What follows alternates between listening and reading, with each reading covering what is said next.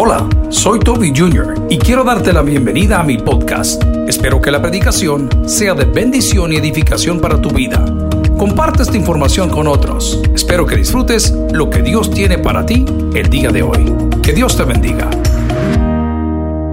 Quiero hablarles el día de hoy en el Evangelio de Marcos y quiero recordarles que el problema es el oído. El problema es el oído. Repítalo conmigo. El problema es el oído. Porque tenemos un oído selectivo por naturaleza. Por naturaleza las cosas que no nos interesan no las escuchamos.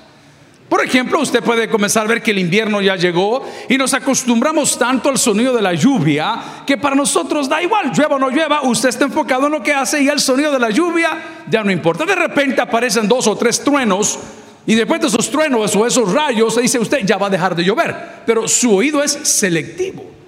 Y el oído ha llevado a muchas personas a condenación eterna. Si bien es cierto que la Biblia habla de la vida eterna, también habla de condenación eterna. Y una de las características de una persona que se endurece en el proyecto de la vida es el oído. La dureza del corazón se refleja en el oído.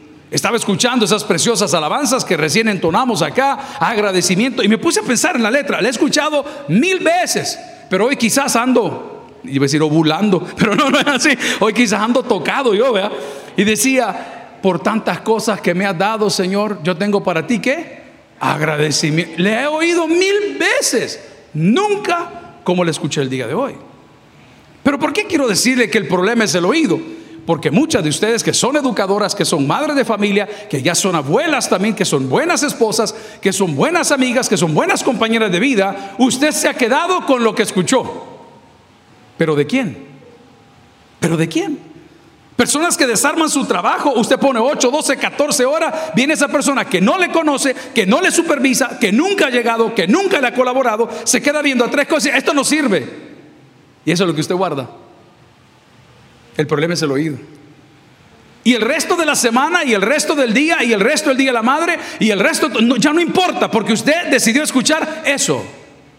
La palabra del Señor en Marcos capítulo 4 nos habla de una parábola del sembrador. Y dice la parábola del sembrador que el Señor salió a sembrar. Qué lindo. ¿Qué salió a hacer el Señor?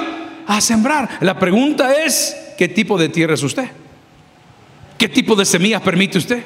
¿Limpia usted su terreno? ¿Limpia su corazón todos los días? ¿Limpia su mente? ¿O se ha quedado con aquellas palabras que a todos nos han marcado? Hemos tenido maestros que nos han marcado para mal como para bien. Hemos tenido parejas que nos han marcado para mal como para bien. Hemos tenido hijos que nos han marcado para bien o para mal. Pero nuestro oído selectivo ha torturado nuestro corazón y nuestra mente por muchos años. Mi propuesta el día de hoy es que hagamos lo que Jesús dice. Y Jesús dice, el que tiene oídos para oír, oiga. ¿Pero qué? ¿Pero qué? Jesús acaba de terminar una parábola y dice que el sembrador se lo a sembrar y cierta semilla cayó en un terreno bonito y otro cayó entre espinos y otro cayó entre rocas y otro cayó en un buen lugar y de repente creció. Amigo y hermano, por favor, sea selectivo con las cosas que escucha. ¿Habrá alguien el día de hoy que escucha Bad Bunny aquí?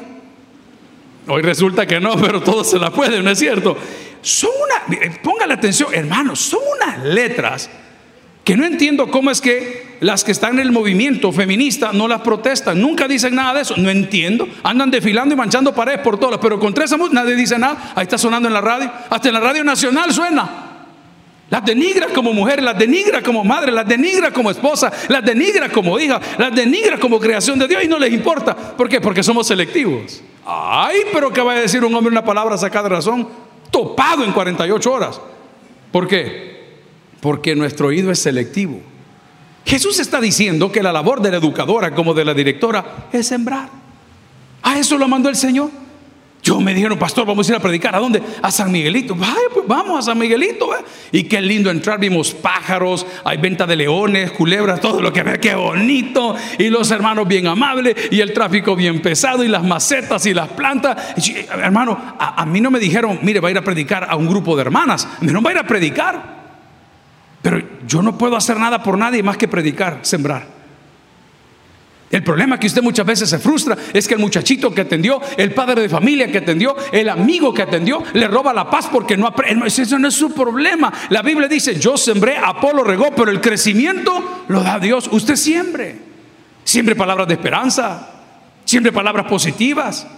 Haga y desarrolle la habilidad de ver cosas positivas en otro. Hágame un favor, ve a su vecina y ve algo positivo en ella. Su marido dice, no, no, qué bueno este viejo. Ah, algo positivo de su vecino. Vea, no, no. ¿Sabe por qué no puede? Por la amargura que hay en su corazón. ¿Usted cree que la vida le debe algo? ¿Usted cree que el sistema le debe algo? Y le felicito. Ahorita está preguntándole a David, David, ¿cuántas generaciones lleva este ministerio? Me recuerdo que cuando el señor Norman Quijano era alcalde, yo dije que iba a colaborar en, las, ah, en los... Ah, ¿cómo se La guardería de los... Y cuando vine, a mí me gustó cómo estaba. Bien bonito estaba. Todo con azulejo. Hicimos un proyecto. Vamos a cambiar. Y cuando llegamos, no, mira, si está bien. No, no pudimos hacer mucho. Y después de don Norman Quijano, ¿quién vino? ¿Quién? ¿Cómo? después de Don Norman vino nuestro actual presidente y después del actual presidente vino el señor Mason y después de Mason viene Mario Durán. Amén. ¿En qué le afecta a usted si usted no está para, para votar por nadie? Usted está para educar. Ay, es que no es lo mismo, jamás va a ser lo mismo. ¿Por qué? Por su actitud. Jamás va a ser lo mismo. Es que nada es igual si nada es igual todos los días. Hasta los huevitos picados que hacemos nos quedan diferentes. A veces nos pasan de sal. A veces nos quedan un poquito más chauitosos. Qué asqueroso eso, ¿verdad? Pero nada es igual. Pero se da cuenta cómo su oído es selectivo y comienza la gente a preocuparse si me van a dejar, si me van a quitar. Se lo voy a poner en palabras de Jesús. Por sus frutos, no la van a dejar donde está. El que nada debe, bueno, usted tiene que convertirse en una persona necesaria en su ambiente. Pero depende de lo que escucha. Ay, niña, ya viste. Dicen que vino una reforma, con que hubo reforma agraria, hubo reforma de esto, habrá reforma de finanzas. Usted no se preocupe. La palabra dice que los cielos y la tierra pasarán, pero su palabra no pasará. Tenga seguridad, tenga certeza, tenga alegría. Por favor, sea sembradora de esperanza. Esto, usted no tiene una idea de lo que usted está haciendo. Se lo voy a contar yo. Porque vamos a los dos lugares, vamos a los mercados, vamos a los penales, vamos a la Bartolina, vamos a los hospitales, vamos a funerales, vamos a graduaciones de policía, nos toca estar en todos lados. Lo que ustedes están haciendo es mucho más importante que lo que hoy se está haciendo en la Asamblea Legislativa.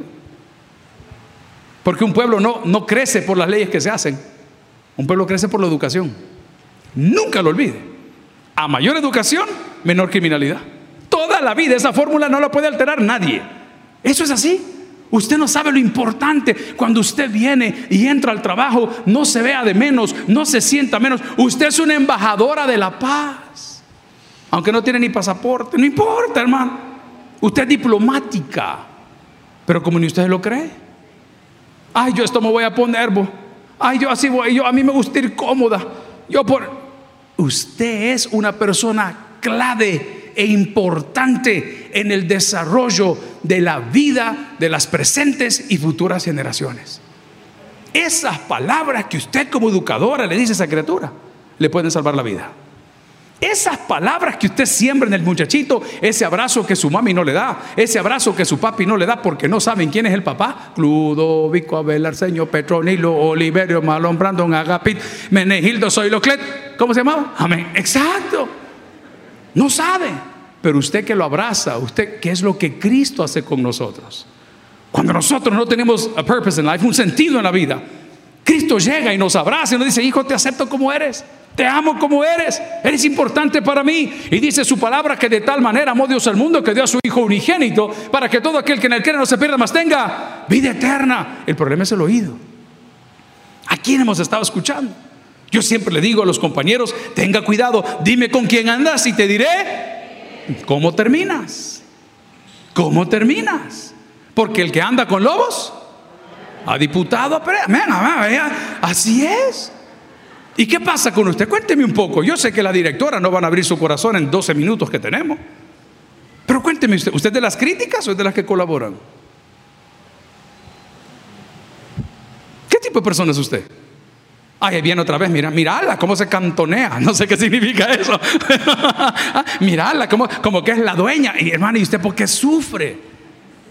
nunca se le voy a olvidar que todo lo que el hombre sembrare, eso también se gana. Esta mañana estaba hablando con un empresario, estaba molestísimo porque su motorista, su conductor, su seguridad no había llegado. Y eran las 7 y 10 de la mañana y tenía que salir a su negocio, porque claro, el ojo del amo engorda el ganado, él tenía que estar ahí y no llegaba. Mira, me dijo, yo lo voy a quitar. Le digo, tenerle paciencia. No, que no sé qué, que. Mira, le digo, tenerle paciencia. Vos sabés que es una persona clave en tu vida. Tú le confías a tus hijos, le confías a tu mujer, le confías tu seguridad. No, que toda la vida es lo mismo, que viene a las 8 y 10, que viene a las 7 y media, él tiene que estar aquí a las 7. Le digo, ojo porque todo lo que el hombre sembrare, eso también segará. El día de ayer fue el Día de las Madres y hoy le celebramos a todas. No sé cuántas no recibieron regalo. Hay dos versiones de las cosas. Todo lo que el hombre sembrare, eso también segará. Pero usted no es madre ni fue madre para que le den regalos. Usted es madre y será madre porque Dios tuvo misericordia de nosotros. Jamás se le olvide. Hay un montón, lo digo con respeto, de señoras del escalón para arriba, viendo quién le hace un hijo, porque el marido ya no arranca. Ya le contaron los pelos, los expertos, nada, no le pasa nada al viejo, ni empujado arranca. Lo llevaron a Miami, a Turquía, le hicieron el tratamiento de los siete ajos, le amarraron siete niveles, lo levantan temprano, le compraron, el viejo no arranca. Amén, dice la hermana, no sé qué pasó ahí, pero bueno. Pero de repente, Dios le escogió a usted.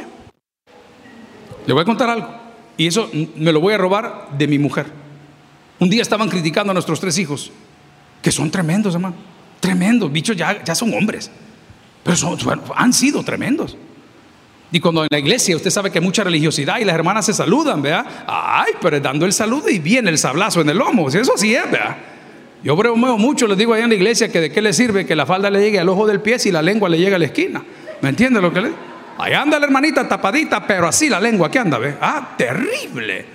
Pues un día estaba reventando que la señora, que los hijos del pastor, que no sé qué, y la señora se volteó y contestó esto. Yo parí hijos y no ángeles. Nunca se le olvide. Si su hijo está perdidito, si su hijo se ha desviado, su labor es escuchar las promesas de Dios. Usted no puede convencer de pecado a sus propios hijos. Por eso sufre. Porque usted cree que como es mamá y le han vendido la idea religiosa, perdóneme que no quiero ofender a nadie, pero es una idea religiosa no bíblica.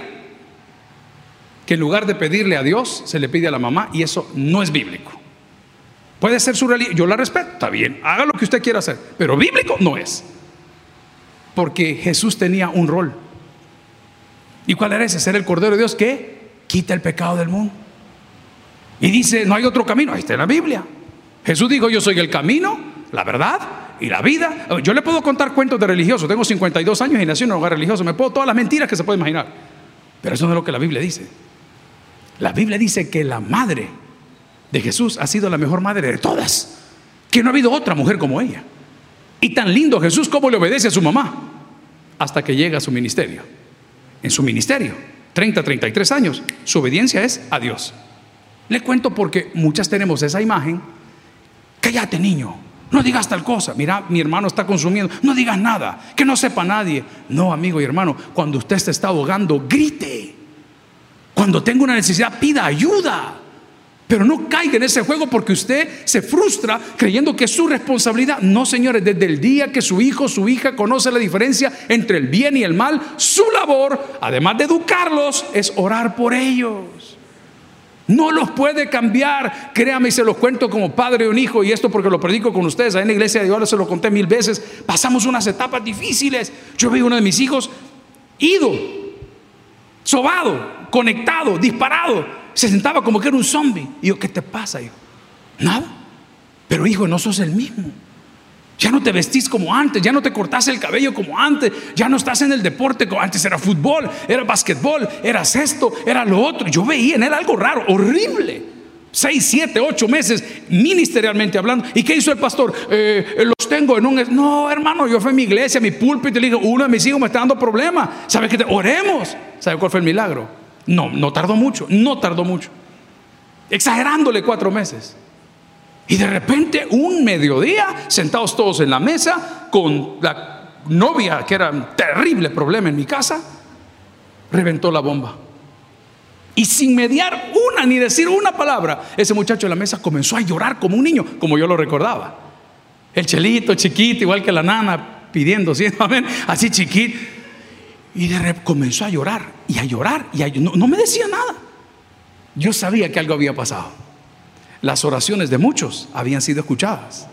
Y las oraciones de una madre, Dios siempre las escucha. Créame lo que le digo. Hace poco hubo una gran pérdida a nivel de medios. Un buen presentador de televisión, un tremendo talento, fregón, amigo, chistoso, loco, con sus errores como todos, algunos más grandes que otros. Pero yo conocí a su familia y la conozco. Y no me lo va a creer.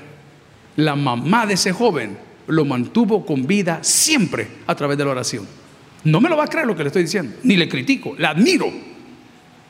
Porque a pesar de que el joven andaba medio emproblemado y medio aquí por un lado, la mamá nunca dejó de orar por ese cipote. Oiga el testimonio. La señora se murió exactamente hace un año. Un año más tarde, cuando esa oración de la madre ya no podía darle cobertura, Dios se lo lleva. Así de poderosa es la oración de una madre.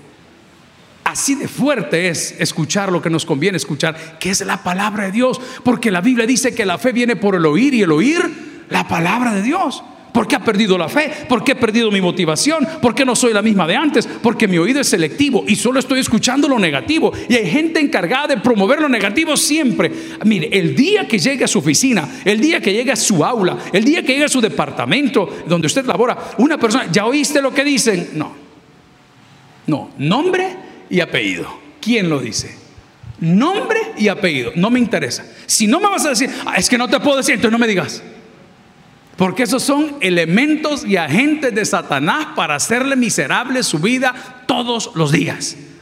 Las primeras dos veces nos va a costar. ¿Alguien dice amén a eso?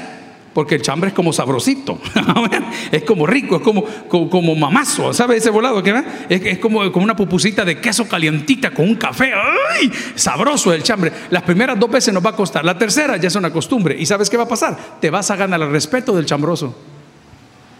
Porque si no me edifica, no me interesa oírlo. Si no me hace una mejor persona, no me interesa participar. Amigas y hermanas, el día de hoy que celebramos el Día de las Madrecitas, en la parábola del sembrador encontramos que lo que el Señor nos mandó a hacer a nosotros es a sembrar.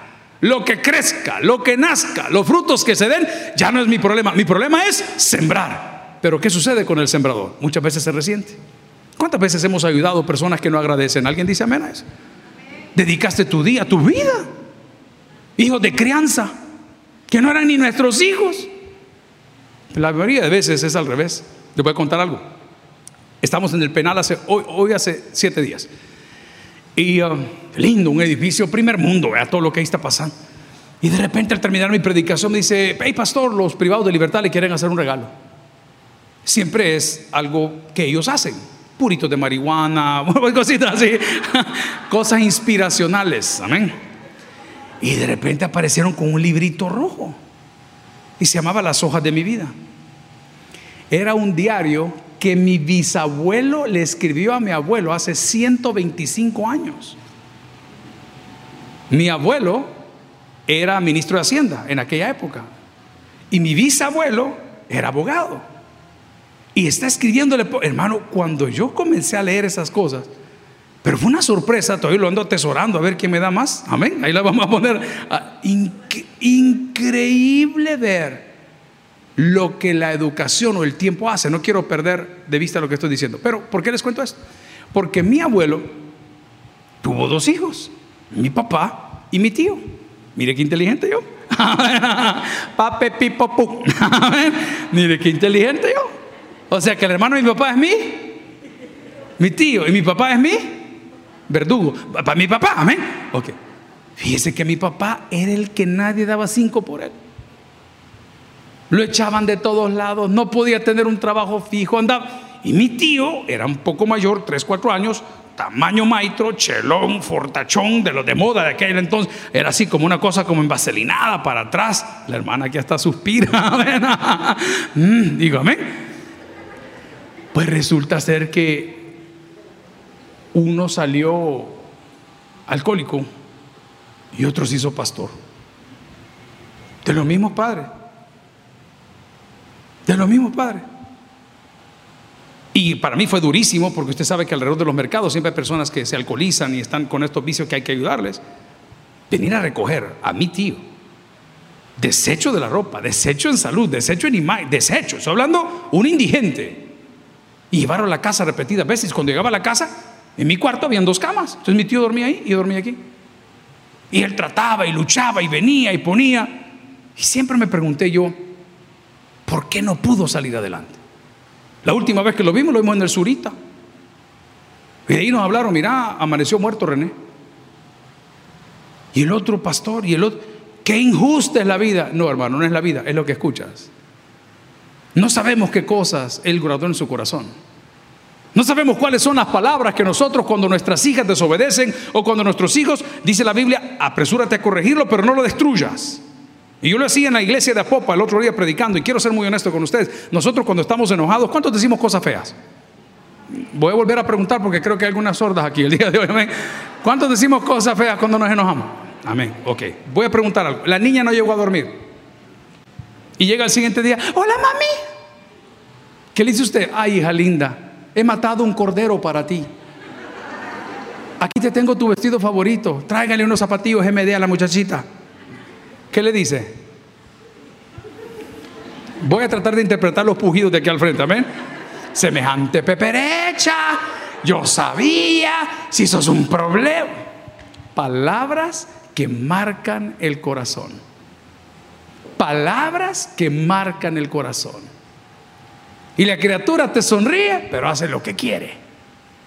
Y la próxima vez que tú quieras atacarle, te va a devolver el vuelto de lo que le... ¿Y vos qué ejemplo me das si tres tatas he tenido? Si este es el cuarto hogar que tenés. Ah, y, y comienza, mire, la efervescencia. Y de repente, ¿qué sucede?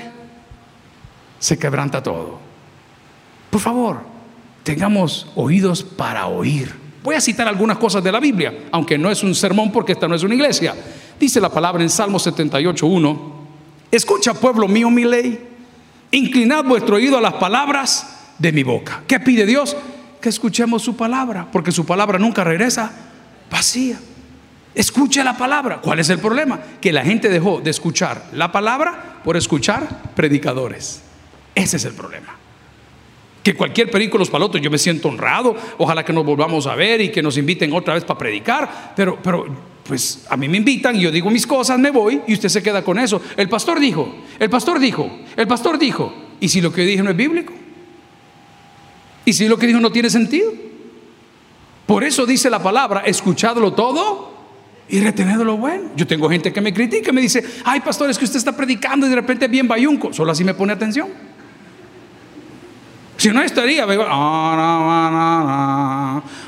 y nada les entró, nada, el mismo bolo, la misma ñora, y siempre le digo lo mismo, usted puede pasar 100 años en un parqueo y no se va a convertir en carro.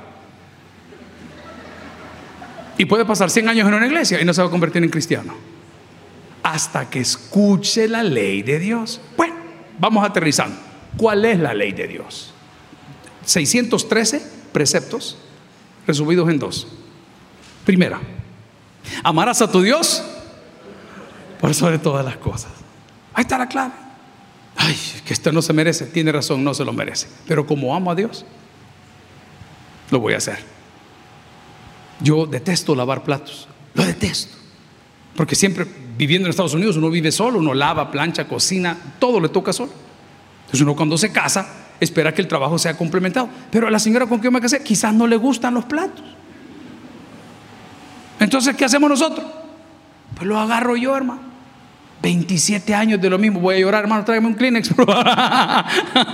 Ah, pero como amo a Dios, lo voy a hacer. Detesto la gente que llega tarde. Pero como a Dios, lo voy a echar. Amén. Lo voy a hacer. Ok. Amar a Dios por sobre todas las cosas, it paves, nos pavimenta el camino. Y la segunda, vamos a resumir todo. Amar a nuestro prójimo como a nosotros mismos. Va, entonces lo voy a poner de otra forma. Con la vara que usted mide, va. Ya con esas dos cosas usted va a educar su oído.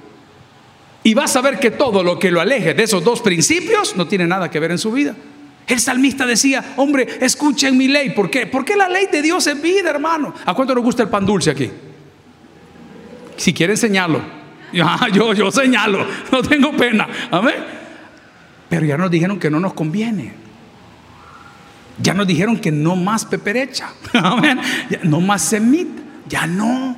Yo amo el pan dulce, no hay cosa más rica que un buen trozo de pan dulce, pero a la hora adecuada, tiene que ser, o sea, a toda hora, ¿me entiendes? A toda hora. Ok, pero no me lo puedo comer, porque todo me es lícito, pero no todo me conviene. Todo me es lícito, pero no todo hace una mejor persona de mí.